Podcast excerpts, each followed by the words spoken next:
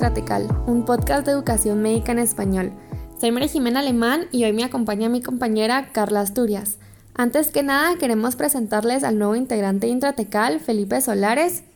Él es estudiante de medicina en su último año. También está sacando un MBA y tiene interés en medicina familiar. En su tiempo libre le apasiona la aviación. El día de hoy estaremos hablando sobre auscultación cardíaca con una invitada muy muy especial, la doctora Grecia Raimundo, em, que fue nuestra catedrática de farmacología en la Facultad de Medicina. Ella es médico y cirujano graduado de la Universidad de San Carlos en Guatemala, especialista en medicina interna en el Hospital General San Juan de Dios, en donde fue jefa de residentes. Realizó la subespecialidad de cardiología en el Instituto Nacional de Cardiología Ignacio Chávez en México, en donde actualmente está sacando la alta especialidad en ecocardiografía no invasiva. Además, es editora de la revista de la Sociedad Mexicana de Cardiología. En su tiempo libre le apasiona el arte y la literatura clásica. Bienvenida, doctora. Em, nos encanta tenerla por aquí el día de hoy. Queríamos empezar preguntándole qué le apasiona de cardiología. Pues lo que más me apasiona de cardiología es todo el conocimiento que, que puedes adquirir como médico y cómo lo puedes utilizar para el beneficio del paciente, pues a través de, tu conocimiento y de la aplicación de, toda la teoría eh, en tu paciente, pues vas viendo cómo va mejorando la enfermedad y puedes ir mejorando y modificando el pronóstico de su enfermedad. Buenísimo, y yo creo que Carla le tenía una pregunta muy especial. ¿Cuál es su ritmo de caje favorito? Mi ritmo de caje favorito, el sinusal, obviamente. Ese es el ritmo de viaje favorito para todos. Pero la fibrilación auricular, pues llega a ser el segundo favorito porque es la arritmia más frecuente. Entonces, pues tienes que estar tan familiarizado con la fibrilación auricular como con el ritmo sinusal. Gracias. Y yo me muero por saber el de MJ. El mío definitivamente es el sinusal en estas etapas de mi vida de estudiante. Yo creo que solo el sinusal, pero también, doctora, como le digo, a mí me gusta mucho neurología, entonces em, la fibrilación auricular porque tiene todo ese componente em, vascular, eh, de complicaciones vasculares. Qué bonitos sus ritmos. Yo solo había pensado como que en Flutter, solo porque se mira bonito, pero ustedes le dan más sentido. Va, entonces vamos a poner un audio, doctora. Entonces, eh, a partir de eso, la pregunta es, ¿qué representan el sonido S1 y S2? ¿Y cómo podemos saber cuál es cuál en el examen físico cuando auscultamos a nuestros pacientes?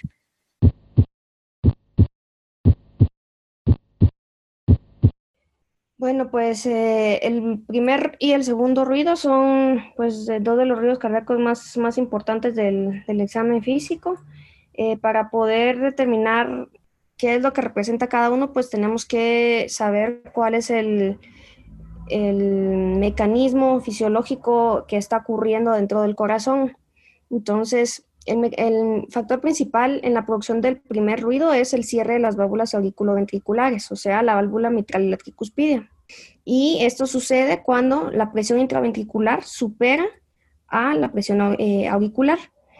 Sabemos que este fenómeno va a iniciar la eh, fase de la sístole auscultatoria. Posteriormente va a aumentar eh, progresivamente la presión intraventricular y como la cavidad ventricular está cerrada, a este periodo se le llama eh, periodo de contracción isovolumétrica.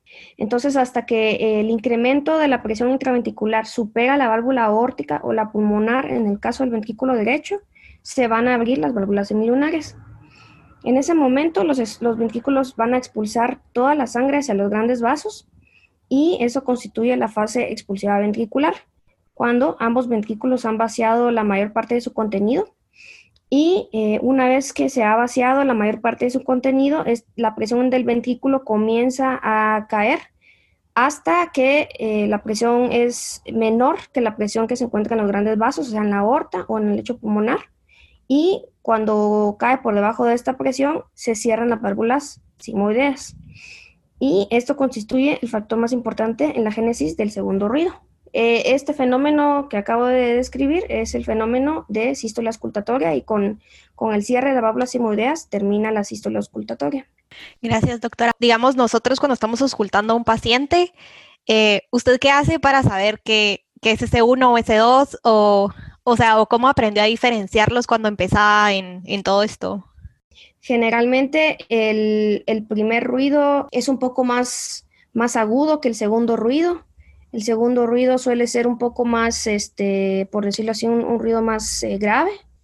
Otra forma es tocar el pulso radial o guiarse también por el pulso carotidio, que eso va en relación a la, la contracción auricular.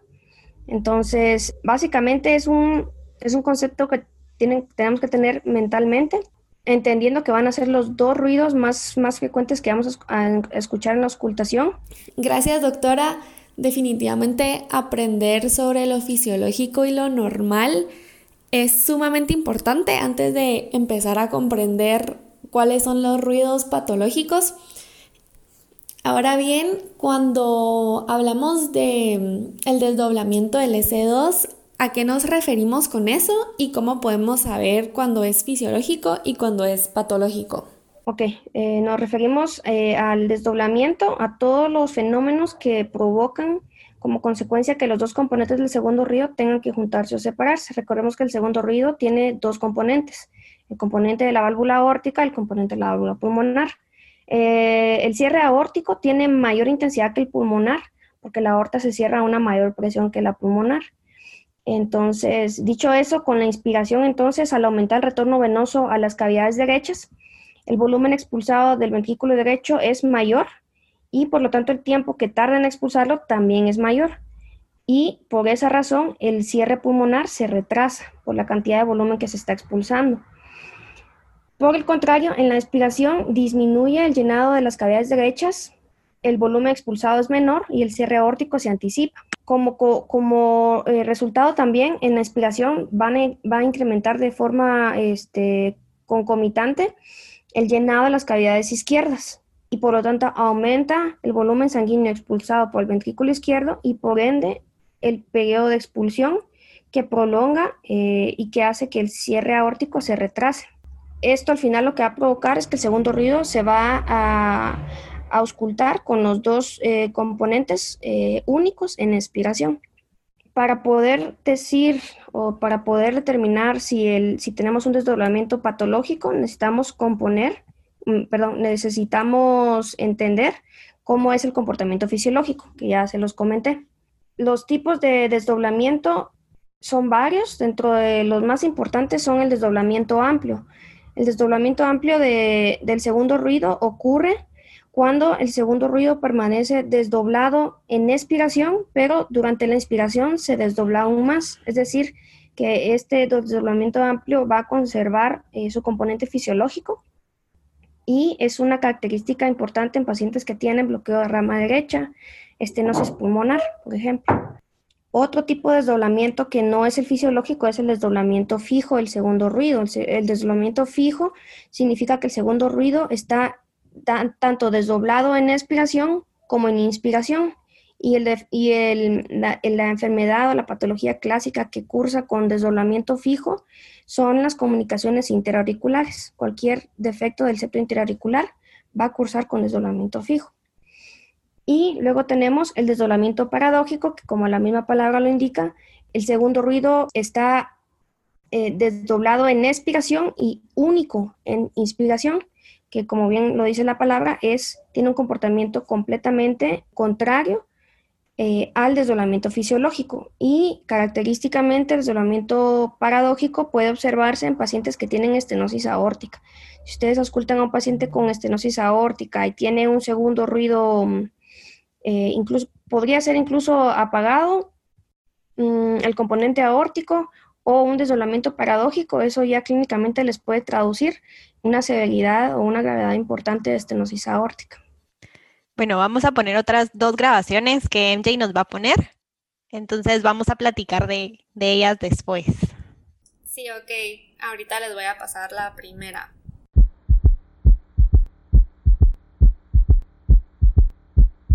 ¿Qué representa eh, este sonido que acaba de escuchar, doctora? Para poder describir lo que es el tercer ruido, vamos a, recordar lo que el proceso fisiológico que ocurre cuando termina la sístole auscultatoria. Eh, en ese momento, recordemos que la presión intraventricular va a continuar descendiendo. Este, y eh, en ese periodo donde la, presión intraventricular continúa disminuyendo, se llama fase de relajación isovolumétrica, hasta que la presión cae por debajo de la presión auricular. Cuando ocurre este cruce de presiones, se abren nuevamente las válvulas auriculoventriculares y en ese momento inicia la diástole hemodinámica con la precipitación de la sangre que está contenida en la aurícula hacia el ventrículo que se encuentra completamente relajado. Esta fase se llama fase de nado rápido ventricular, que es parte de la diástole. Y este es el fenómeno que constituye el tercer ruido. Entonces, el tercer ruido es un, es un ruido que ocurre en la diástole temprana, en la protodiástole, y que coincide con la fase de llenado rápido ventricular lo cual crea un ritmo de tres tiempos. Puede ser eh, frecuente en niños o en jóvenes, eh, adultos jóvenes hasta los 30 años, que pueden no tener cardiopatía, pero en el contexto de una cardiopatía y en el contexto de un paciente que tiene síntomas cardiovasculares, clásicamente el tercer ruido es un dato de insuficiencia cardíaca descompensada. Cabal, yo me recuerdo la primera vez que escuché un S3 fue cabal en el intensivo de pediatría, un paciente que estaba muy mal con choque séptico, o sea, el niño estaba muy mal, pero tenía cabal un S3 característico. De recordar que el tercer ruido, eh, para saber, obviamente la mayoría de veces en el contexto hospitalario vamos a escuchar un tercer ruido que es patológico. Un estado eh, obligatorio para que exista la presencia de S3 es que el paciente tenga taquicardia. Si el paciente no tiene taquicardia, es imposible que pueda tener un S3.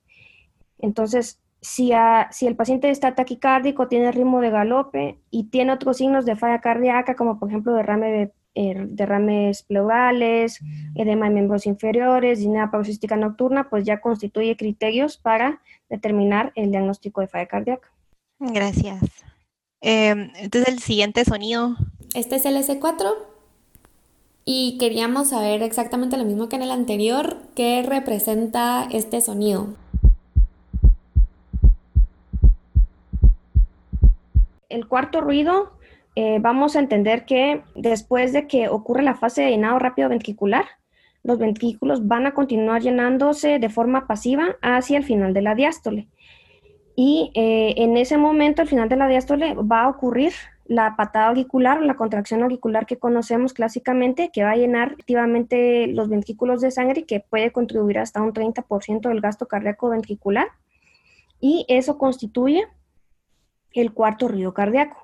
El cuarto ruido cardíaco, entonces, vamos a entender que a diferencia del tercer ruido, ocurre al final de la diástole y es producido por el choque de la sangre que es expulsada desde la aurícula hacia el endocardio ventricular y ese choque de la sangre va a estar condicionado por energía cinética que impone la contracción de la aurícula. Realmente el cuarto ruido es un fenómeno de llenado ventricular que solo se va a apreciar cuando el ventrículo se torna rígido. ¿Y en qué situaciones el ventrículo se torna rígido? En todas las enfermedades que produzcan hipertrofia, isquemia o dilatación ventricular. Entonces, casi siempre, en la mayoría de los casos, cuando hay un cuarto ruido, casi siempre traduce cardiopatía. Gracias, doctora. Estos sonidos adicionales también son muy importantes. No solo poder auscultarlos, sino también entender lo que sucede detrás del sonido. Y bueno, los otros sonidos patológicos que escuchamos en nuestra práctica son los soplos. ¿Cómo podemos clasificar los soplos según el ciclo cardíaco?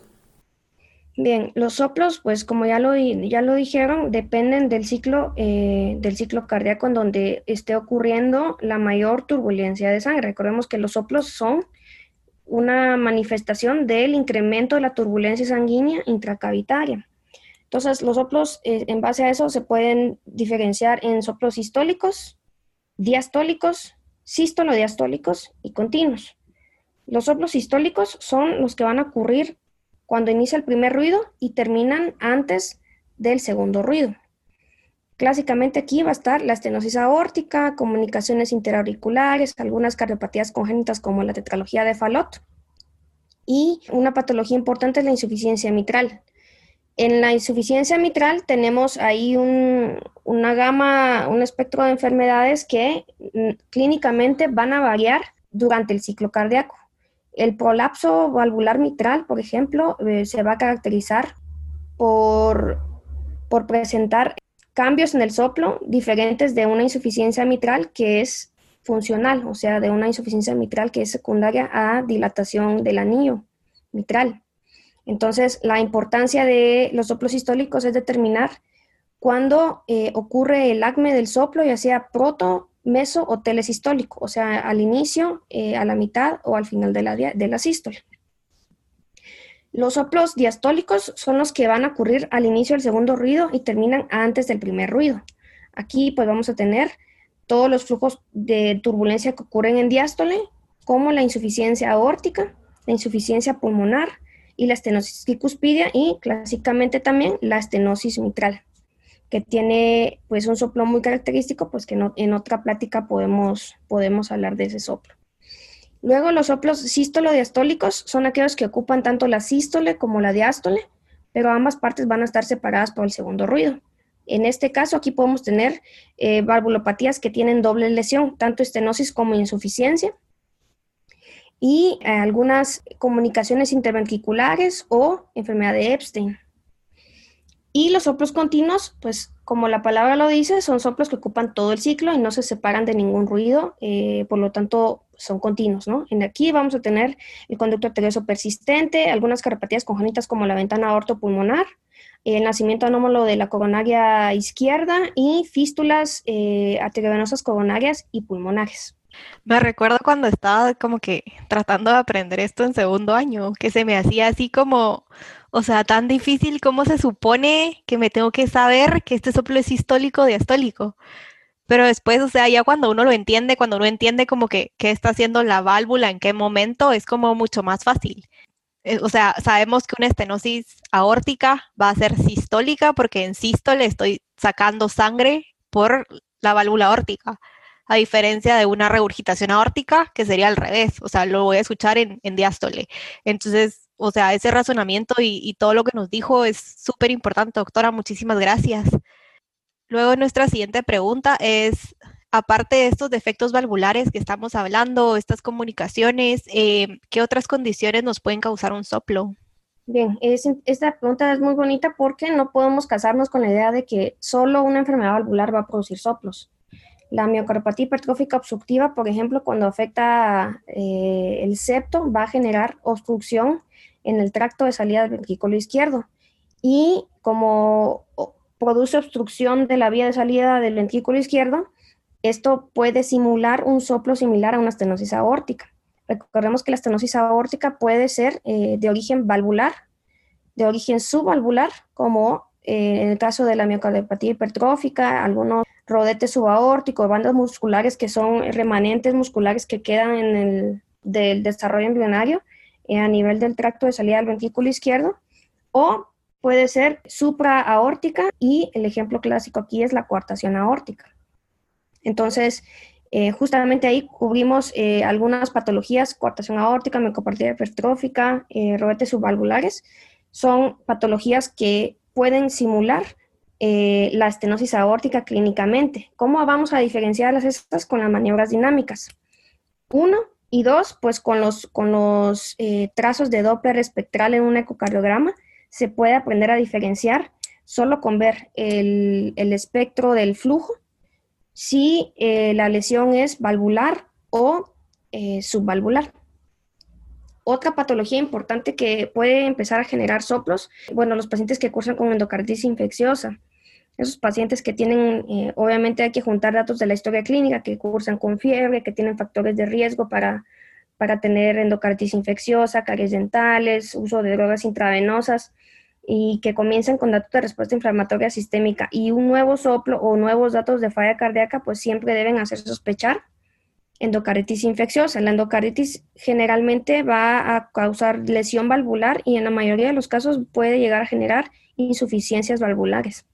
Otro tipo de patologías que pueden cursar con soplo son algunas complicaciones mecánicas de los síndromes coronarios agudos, dígase en este caso la ruptura del septo interventricular o una comunicación interventricular posinfarto, que puede llegar a generar un soplo en mesocardio y que clásicamente se, asocia a frémito al momento de la auscultación. Entonces, pues siempre cuando tengamos un paciente con frémito que tiene un soplo, pues sí, podría llegar a ser continuo este, en mesocardio porque tiene frémito este, en, un, en un contexto de un infarto. Eh, recordemos que la CIV posinfarto pues es un diagnóstico que se debe tomar en cuenta. Gracias, doctora. Yo en realidad quería hacerle una pregunta que me han hecho muchas veces en el hospital y es ¿por qué la anemia nos causa un soplo? Bueno, la anemia produce un soplo porque condiciona un estado perdinámico del corazón. Entonces, como les dije anteriormente, recordemos que los soplos son reflejo del incremento de la turbulencia intracavitaria. Entonces, ¿qué provoca este, la presencia de anemia? Pues que el corazón tenga que trabajar más rápido, o sea, eh, tenga que aumentar la frecuencia cardíaca para poder entregar la, misma cantidad de oxígeno a una cantidad menor de eritrocitos. Entonces, para poder lograr eso, no lo puede hacer incrementando las resistencias vasculares y sabemos que tampoco lo, puede hacer eh, incrementando la presión arterial. Dentro de los componentes del gasto cardíaco, la variable que va a verse afectada es la frecuencia cardíaca. Entonces, eh, la anemia va a provocar o va prácticamente a obligar al corazón aumentar su frecuencia cardíaca para poder satisfacer las necesidades metabólicas de, los, de todos los órganos.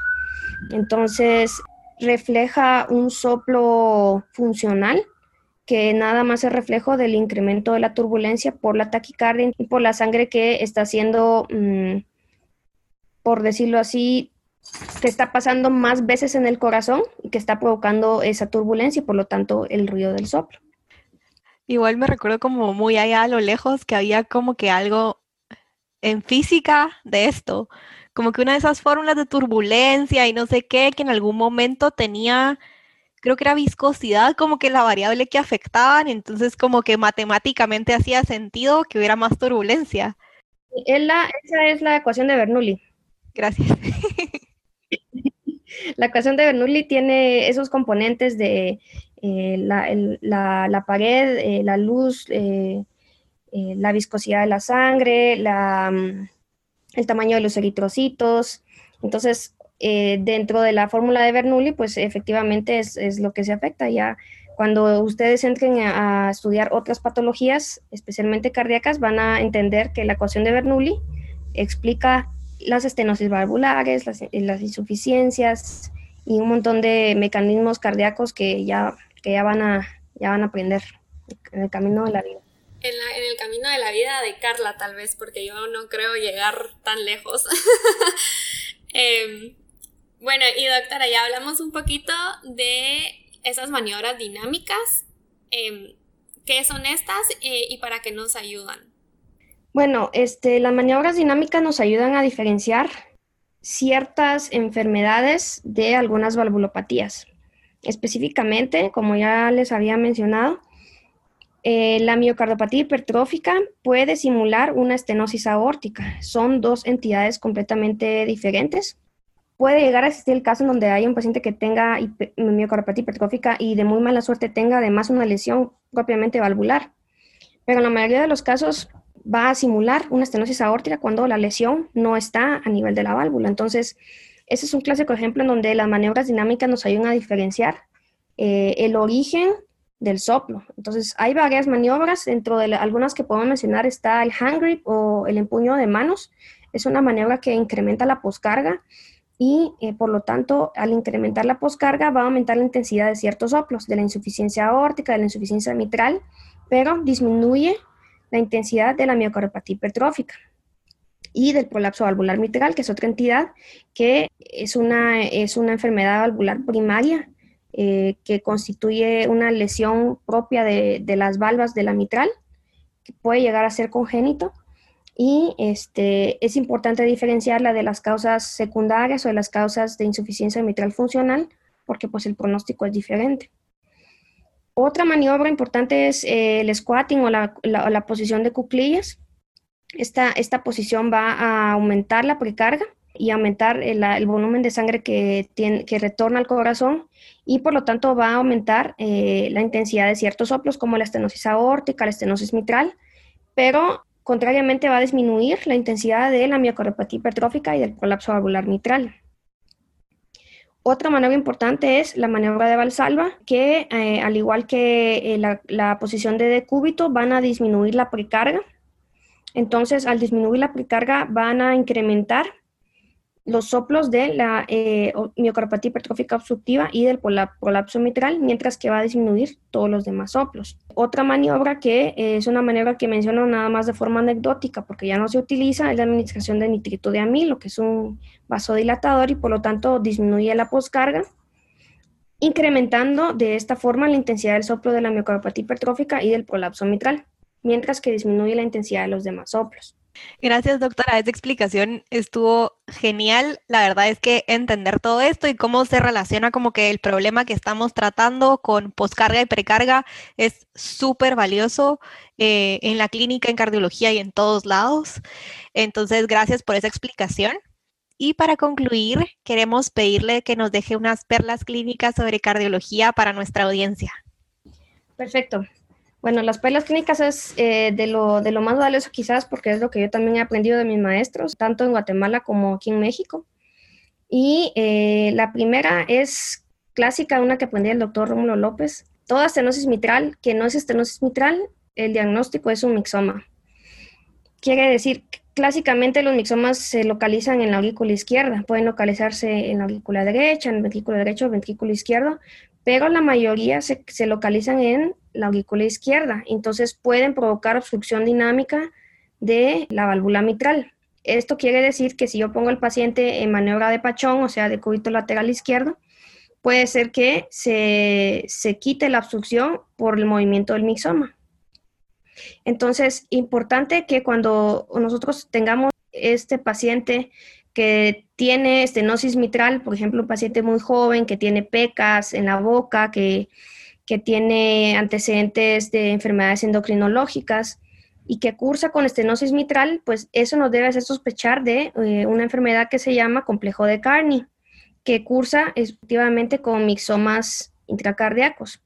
Entonces, importante tomarlo en cuenta en pacientes jóvenes y eh, importante ocultar entonces también eh, los soplos de la posición mitral, los soplos de, la válvula mitral en varias posiciones, de cúbito, sentado, maniobra de pachón, para determinar si hay un componente dinámico del soplo. Otra perla clínica es saber diferenciar la presencia de soplo del de, eh, frote pericárdico, que es otra entidad que es un ruido del corazón también, que puede llegar a ser identificado especialmente en aquellos pacientes que cursan con pericarditis aguda, este, aunque no siempre puede llegar a estar presente, estos frotes son frotes evanescentes y van a estar formados por tres componentes, que son el componente de la sístole ventricular, la diástole temprana y la contracción atrial. Pueden estar los tres componentes, puede estar solo un componente, entonces hay que tomarlo en cuenta en pacientes que cursan con infarto, que tienen respuesta inflamatoria sistémica y derrame pericárdico, o pacientes con pericarditis aguda. Otra perla importante es para poder diferenciar o para poder determinar más bien si una, por ejemplo, una, una, una lesión valvular tiene un clic sistólico, en el caso de la, de la estenosis aórtica, cuando eh, cursa con un clic sistólico en el primer ruido, es ese es el, un hallazgo característico de una válvula bicúspide. La estenosis aórtica degenerativa no tiene clic sistólico inicial. Básicamente eso, ¿no? Este, el clic sistólico les hace, les puede ayudar a hacer un diagnóstico de una válvula que, sea eh, congénita. Y eso es importante porque las eh, válvulas bicúspides pueden cursar tanto con estenosis como con insuficiencia y se asocian a dilatación de la aorta ascendente, lo cual impacta al final en el tratamiento. Otra perla podría ser la estenosis aórtica, debe auscultarse desde el foco aórtico eh, en línea medio clavicular izquierda ascendente hacia el cuello. Si presenta irradiación del soplo en esta línea, puede ser que curse con dilatación aneurismática de la aorta. Otra perla importante es el síndrome de Heide, es la presencia de angiodisplasias asociadas a deficiencia del factor de von Willebrand en presencia de estenosis aórtica. Entonces, este, siempre tomar en cuenta en un paciente que tiene estenosis aórtica, pues eh, la, fricción de la sangre en un orificio muy estrecho genera ruptura de, de los monómeros del factor de von Willebrand y por eso es que esos pacientes cursan con eh, sangrados. Y la perla más importante eh, que quiero dejarles a todos es que un adecuado examen físico, una correcta interpretación del electrocardiograma y radiografía puede otorgar un diagnóstico certero en casi 80% de los casos. Wow, doctora, esas fueron muchísimas perlas. Eh, mil, mil gracias por compartirlas con nosotros y por estar aquí el día de hoy ayudándonos a entender un poquito más sobre la auscultación cardíaca. Eh, pues quiero darle las gracias al grupo Intratecal eh, por esta gran iniciativa de, de, crear este tipo de, de, plataformas educativas para, pues, para las nuevas generaciones. Me parece algo muy innovador y, y pues nada más eh, ofrecerles mi apoyo, eh, eh, sigan adelante y pues excelente. Muchas gracias. Mil gracias, doctora. Definitivamente sin usted esto no hubiera sido posible. Em, le deseamos lo mejor y a ver cuándo se repite. Ahí veo en el futuro tal vez un episodio de fibrilación auricular para toda nuestra audiencia. Esperamos que les haya gustado el episodio y que les sea útil en su práctica diaria. Perlas